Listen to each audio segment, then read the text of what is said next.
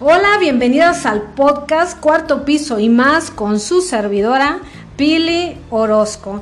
Hoy les saludo con muchísima alegría desde la comodidad de mi casa, que también es tu casa, aquí en la ciudad de Monterrey, la ciudad de las montañas. Así se le conoce a esta ciudad maravillosa, cosmopolita, fronteriza, eso sí, con muchísimo calor pero eso es lo de menos.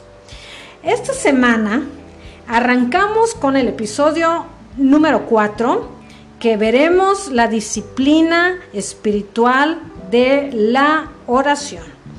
Y solamente como un recordatorio para los que nos escuchan por primera ocasión, en los episodios pasados hemos visto disciplinas espirituales como el escuchar la palabra de Dios, leer la palabra, memorizar y meditar en la palabra de Dios. Así que yo te invito a que tengas a la mano hoja y papel para que tú puedas anotar, hagas tus anotaciones, ¿para qué? Para que durante la semana sigas reflexionando en el tema, pero sobre todo para que tú lo pongas en práctica. Así que en los siguientes minutos, mira, mira lo que vamos a ver en los siguientes minutos. Te voy a dar la definición de la oración, te voy a dar algunos textos bíblicos que hablan acerca de esta disciplina y a la mitad del episodio te voy a explicar tres maneras para que tú aprendas a orar. Y por último, cerrando el episodio, te voy a hablar sobre dos modelos de oración. El primer modelo es el modelo de Jesús. ¿Recuerdan cuando los discípulos se acercan con Jesús y le dicen, Señor, enséñanos a orar? Ese es el primer modelo que vamos a ver el día de hoy. Y el segundo modelo, muy poco conocido, pero es el modelo de la oración del apóstol Pablo. Así que sin más, Comencemos con este episodio. Veamos qué es la oración. La oración no es otra cosa más que una ofrenda de nuestros deseos a Dios. Es algo que hacemos en el nombre de Cristo y que conlleva confesión de nuestros pecados y además lleva un reconocimiento de sus misericordias. La oración es tanto un acto de la voluntad como una actitud. ¿Y una actitud de qué? Es una actitud de dependencia hacia Dios. Ahora veamos algunos textos que nos hablan acerca de esta disciplina. Vayamos al Evangelio de Mateo capítulo 6, versos del 5 al 8. Dice de la siguiente manera, y cuando ores, no seas como los hipócritas, porque ellos aman el orar en pie en las sinagogas y en las esquinas de las calles, para ser vistos de los hombres. De cierto os digo que ya tienen su recompensa. Verso 6. Mas tú, cuando ores, entra en tu aposento y cerrada la puerta, ora a tu Padre que está en, el en secreto, y tu Padre que ve en lo secreto te recompensará en público. Y orando, no uses vanas repeticiones como los gentiles que piensan que por su palabrería serán oídos. Verso 8. No os hagáis pues semejantes a ellos, porque vuestro Padre sabe de qué cosas tienes necesidad, antes que ustedes le pidan. Otro texto que nos habla de esta disciplina es Colosenses capítulo 4, verso 2. Dice de la siguiente manera, perseverad en la oración, velando en ella con acción de gracias. Ahora, aquí el apóstol Pablo nos insta a hacerlo, pero a hacerlo de una manera vigilante y agradecidos. La oración debe ser de, una, de, forma diligente, según lo dice este versículo. Otro texto que nos habla acerca de la oración es Primera de Tesalonicenses capítulo 5, verso 16 al 18. Dice, dice así, estén siempre gozosos 17. Orad sin cesar. igual que el anterior Colosenses. Oren en, con perseverancia. Verso 18.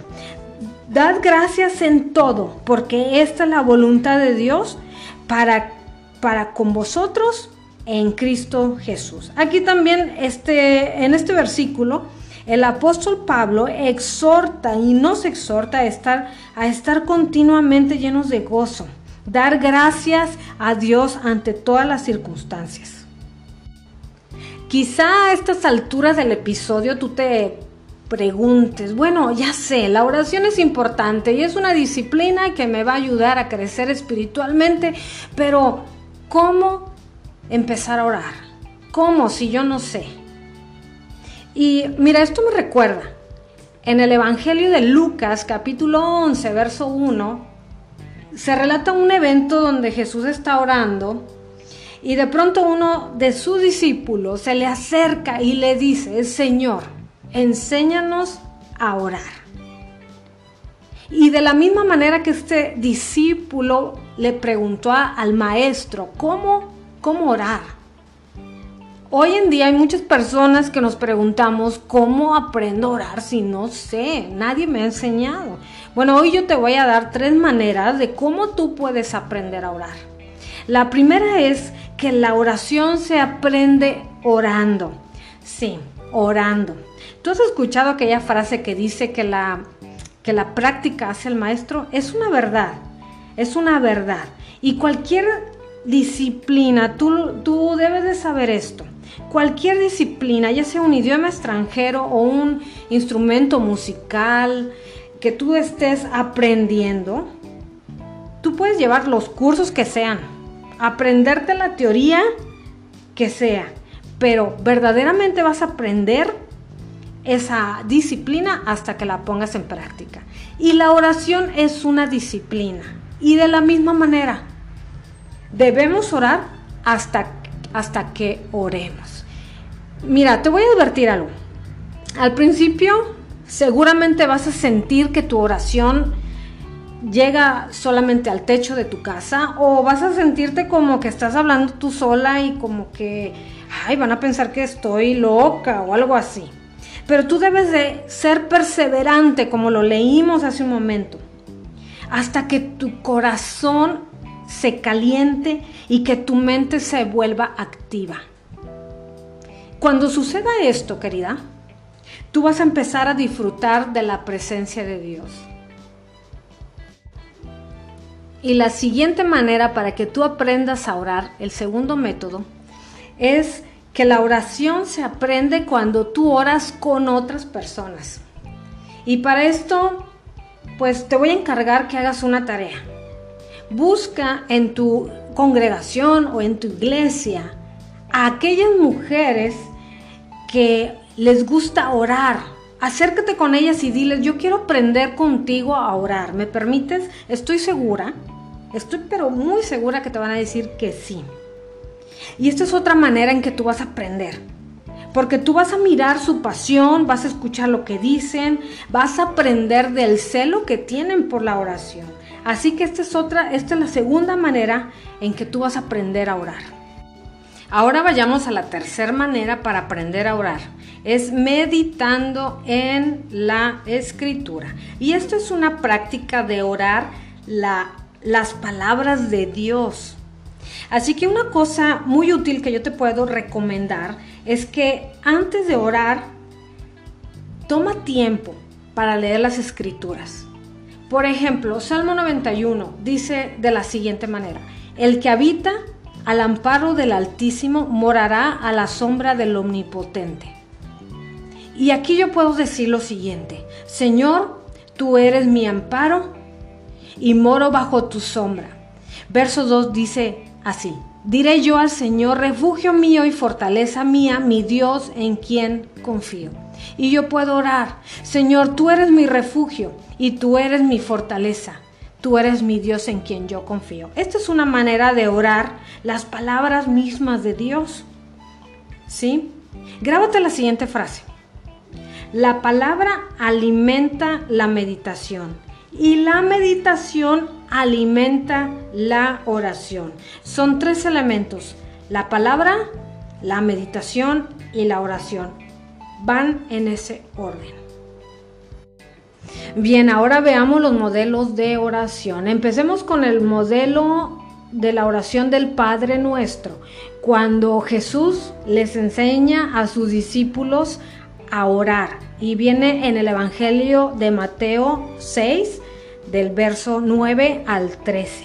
Y yo dividí el Padre Nuestro en siete oraciones. Vamos con la primera. Padre nuestro que estás en los cielos. Este era un, una enseñanza que Jesús daba a sus discípulos o que nos da a nosotros diciéndonos, tienen que saber a quién se dirigen. Ustedes se dirigen al Padre en el cielo. Y algo que nos recuerda en esta frase es que hoy en día tenemos, tú y yo tenemos acceso directo al Padre. Antes no era así. Antes la gente no podía ir directamente al Padre. Iba a través de un sacerdote. Pero después de la muerte de Jesús, cuando Jesús va a la cruz, muere, resucita, ahora ese velo, esa barrera que había entre el hombre y el Padre se, se derribó a través del sacrificio de Jesús.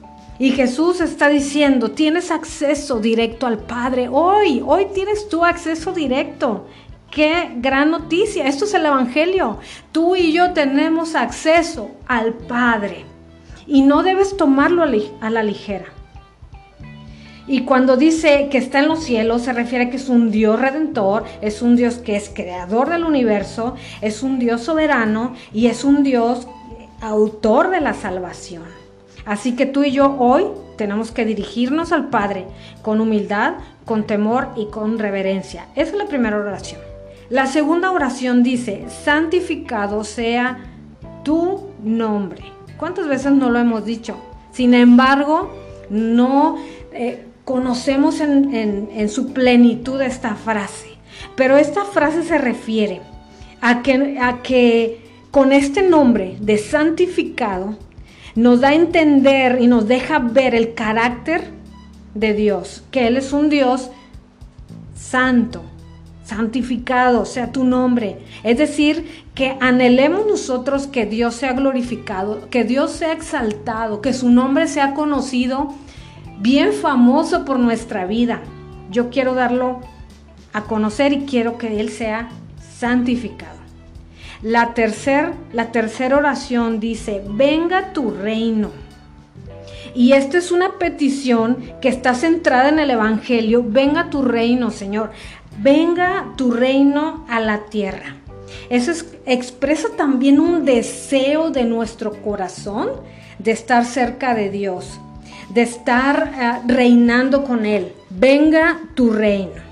La cuarta frase dice, hágase tu voluntad, así en la tierra como en el cielo. Esto, esto también es una petición. Y que los deseos de Dios sean hechos aquí en la tierra como se hacen en el cielo. En el cielo se hace lo que Dios manda y ordena. Bueno, cuando nosotros decimos, Señor, hágase tu voluntad, le estamos diciendo, Señor, lo que tú mandes y ordenes aquí, yo lo quiero hacer. Yo quiero hacerlo. Es imposible. Escucha, escucha esto. Es imposible que tú y yo hagamos estas oraciones como hágase tu voluntad, venga tu reino, santificado sea tu nombre, hacer estas peticiones sin comprometernos. Es imposible. Si tú las dices, si tú las pronuncias, tú y yo estamos diciendo, Señor, yo, lo voy, yo voy a ser parte de la solución, yo quiero ser parte de esto. Y la siguiente frase, la siguiente oración dice, danos hoy nuestro pan de cada día. Me encanta esta porque le estamos diciendo a Dios que dependemos de Él de manera constante y cotidiana. ¿Sí? A menudo esta frase hoy en día pierde mucho su significado. Les voy a decir por qué. Porque tenemos abundancia de alimentos. Pero en los tiempos de Jesús, un jornalero o un empleado, eh, él recibía su paga diariamente. Y en aquel tiempo los salarios eran tan bajos que Para muchas familias era imposible ahorrar. Así que si ellos en un día, por alguna razón, no recibían su pago, ellos se quedaban sin comer. Hoy en día tú y yo tenemos abundancia. Si tú tienes abundancia, es un tiempo precioso para decirle, Señor, gracias por la provisión, gracias por tu abundancia. Tú has sido mi proveedor. La sexta frase, la sexta oración, dice, perdona nuestras deudas, como nosotros perdonamos a nuestros deudores. Perdónanos. Qué gran frase. A veces la decimos y no nos damos cuenta. Miren, en Colosenses capítulo 3, verso 13 dice, si uno tiene una queja contra otro, perdónense unos a otros. ¿Has tenido queja contra alguien o actualmente tienes una queja contra, contra tu cónyuge o contra tu familia? ¿Tienes una queja? Pues sabes qué dice el Evangelio? Perdona. Sopórtense esto va también para mí, no crean que eh, ah, no es fácil, muchísimas veces no es fácil perdonar. Pero ese es el Evangelio, perdonarse, amarse, soportarnos, ese es el Evangelio. Miren, hay un, hay un escritor, John Stott, que escribió lo siguiente. Una vez que nuestros ojos se han abierto para ver la enormidad de nuestra ofensa contra Dios, las heridas que otros nos han hecho parecen en comparación muy insignificantes. ¿Te ha pasado como a mí? Que te cuesta perdonar una ofensa, una herida, una palabra, un desprecio. Si a ti te pasa y le has dicho, Señor, quita eso de mi corazón, ah, porque a veces así venimos con Dios, y no, y no se va ese sentimiento. ¿Sabes qué? Cambia tu oración a partir de hoy dile, Señor, abre mis ojos, déjame ver mis pecados, mi pecado, como tú lo ves. Abre mis ojos. Y en el momento en que el Señor te deja ver tu pecado, tu maldad, en ese momento las heridas y la palabra y el desprecio de otros van a parecer insignificantes la última oración del Padre Nuestro dice, no nos dejes caer en tentación, mas líbranos del mal. ¿Qué significa? Esta parte de la oración significa que le decimos, Señor, condúceme a la justicia, condúceme al bien, por favor. No me protégeme del mal, protégeme de esas tentaciones con las que yo estoy luchando, protégeme, no me dejes caer ahí, Señor. Y esto me recuerda al, al a la parte donde dice, danos el pan de cada día. Es una dependencia del sustento físico. Bueno, esta es una dependencia espiritual que, que tú y yo le estamos diciendo, Señor, yo te necesito a ti para tener triunfo moral, para moral, para triunfar moralmente, para tener victoria espiritual, yo dependo de ti. Esas son las siete oraciones del Padre Nuestro. Y el Padre Nuestro es un modelo de oración. Es un modelo, no se trata de repetirlo tal cual, sino se trata de saber lo que estamos diciendo y ahora sí, ponle tus palabras. Ponle tus palabras, pero no te pierdas del modelo. El segundo modelo viene en segunda de Tesalonicenses capítulo 1 del verso 3 al verso 12. Bien, ahora veamos el modelo de oración del apóstol Pablo. Y empezamos con el verso 3, donde dice, siempre tenemos que dar gracias a Dios por ustedes, hermanos, como es justo, porque su fe aumenta grandemente y el amor de cada uno de ustedes hacia los demás abunda más y más. Por lo cual nosotros mismos hablamos con orgullo de ustedes entre las iglesias de Dios por su perseverancia y fe en medio de todas las persecuciones y aflicciones que soportan. Aquí el apóstol Pablo empieza con acción de gracias, empieza a agradecer porque entre ellos hay un amor abundante de unos con otros. Habla también de que estos cristianos estaban eh, soportando las persecuciones y las aflicciones y que eran perseverantes y que estaban creciendo en fe.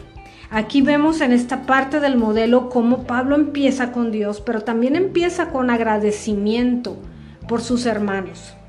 Del verso 5 al 10 dice de la siguiente, siguiente manera, esta es una señal evidente del justo juicio de Dios para que sean considerados dignos del reino de Dios, por el cual en verdad están sufriendo.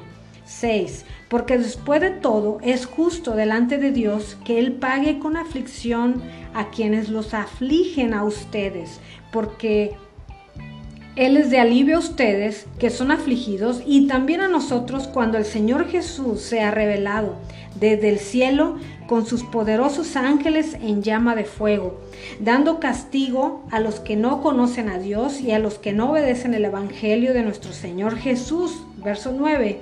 Estos sufrirán el castigo de vida, castigo de eterna destrucción, excluido de la presencia del Señor y de la gloria de su poder. 10. Cuando Él venga para ser glorificado en sus santos en aquel día y para ser admirado entre todos los que han creído, porque nuestro testimonio ha sido creído por ustedes. En esta segunda parte vemos cómo el apóstol Pablo tiene una perspectiva de la eternidad. ¿Sí? Se dan cuenta que en esta parte él ansía el regreso de Cristo. Cuando dice que vendrá con sus ángeles, también habla del juicio de aquellos que no creen en el Evangelio y que el, el castigo será en destrucción. Bueno, aquí vemos cómo en este modelo no debemos perder de vista la eternidad.